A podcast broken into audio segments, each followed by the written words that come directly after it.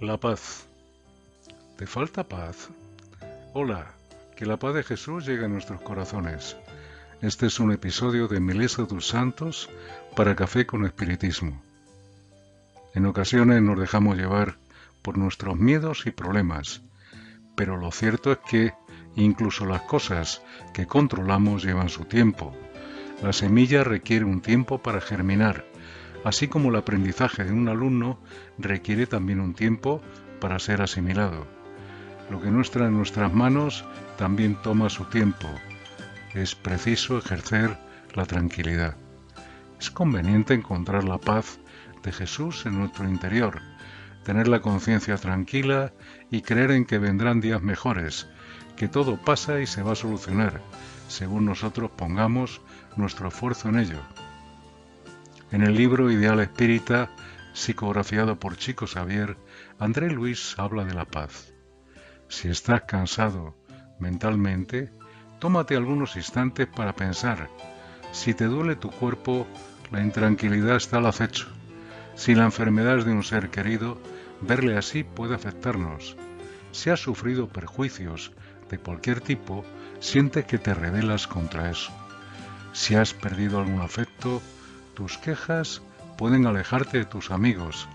Si has dejado alguna oportunidad valiosa, inquietarte es perder el tiempo. Si has cometido errores, si te desesperas, podrás cometer muchos más. Si no has conseguido lo que deseabas, la impaciencia pondrá más obstáculos para alcanzarlo. Sea cual sea la dificultad, intenta estar tranquilo, porque la serenidad es lo que te permitirá encontrar antes la solución. Lo que quiere decir el texto es que el nerviosismo, la ansiedad, el miedo, la desesperación y el lamento solo incrementan los problemas. La paz permitirá encontrar el camino correcto. Alan Kardec, en el capítulo 19 del Evangelio, según el Espiritismo, dice, La fe sincera, verdadera y tranquila potencia la paciencia, porque, apoyándose en la inteligencia y en la comprensión, puede alcanzar el objetivo deseado. La paz no es inercia, sino actividad, seguir adelante hacia el bien, no esperar que el cielo nos arregle nada, sino tomar la iniciativa, y eso sí, rezar para que nos puedan llegar las inspiraciones de lo invisible.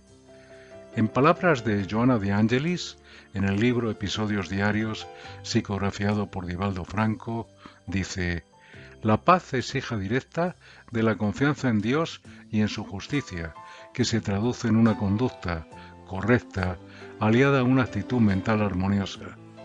La paz inspira la mejor manera de actuar, esperando el momento propicio para que la acción sea más efectiva. No anticipa ni retrasa, soluciona los desafíos, ayudando a los que están desequilibrados o sufren. Mantén la paz pase lo que pase. Que así sea y hasta el próximo episodio de Café con Espiritismo.